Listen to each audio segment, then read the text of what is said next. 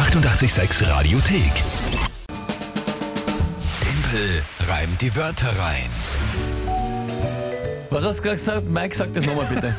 Sag das noch einmal, was du gerade kurz bevor der Song zu Ende war gesagt hast. Schauen wir mal, ob wir einen ersten Punkt machen können für, für den Mai.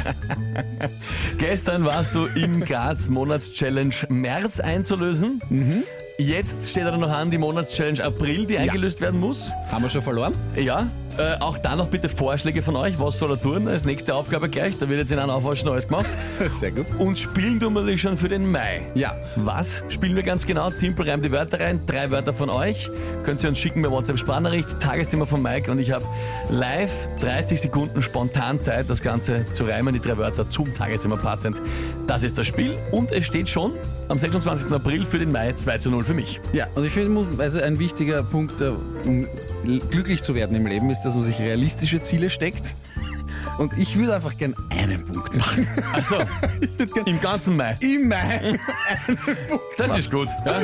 Das sollte irgendwann möglich sein. Ich würde super finden, wenn der Punkt für den Mai, unser erster, äh, kommt, bevor der Mai beginnt. Okay, pass auf. Wenn ich jemals äh, eine Monatschallenge zu 1 gewinne, dann werden wir über eine Regelverschärfung wieder diskutieren. Ja, ist, dann? ja schon. Okay, okay, so, gut. Gut, also, Also. wer tritt heute an? Heute tritt die Judy an, die hat uns schon vor einiger Zeit Wörter geschickt, aber ihr schickt so viel und so oft und so brav äh, Wörter für dieses Spiel, dass wir ähm, ja nicht immer alles zu der Zeit spielen können, wo es geschickt wurde. Das wird man gleich merken bei den Wörtern von der Judy. Einen schönen guten Morgen, hier spricht Judy. Ich habe folgende drei Wörter für Timpel, reim die Wörter rein. Und zwar Osterweihkorb, Falsch und Efeu. Viel Spaß dabei. Ja, also hat sie schon um die äh, Osterzeit herum geschickt.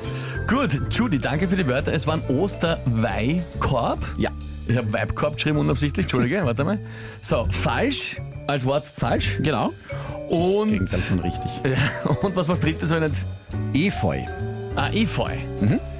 Okay, ja, gut. Was ist das Tagesthema?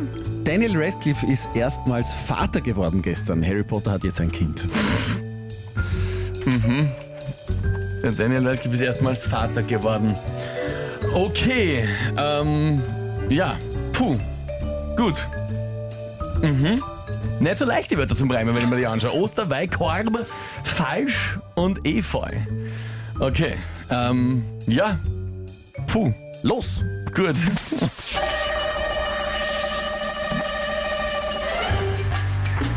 Daniel Radcliffe ist also Vater geworden, worüber ich mich eh freue. Möge er das Kind porträtieren lassen, umringt von schönem Efeu. Hoffentlich nicht ganz nackt und am Post im Internet, das wäre falsch.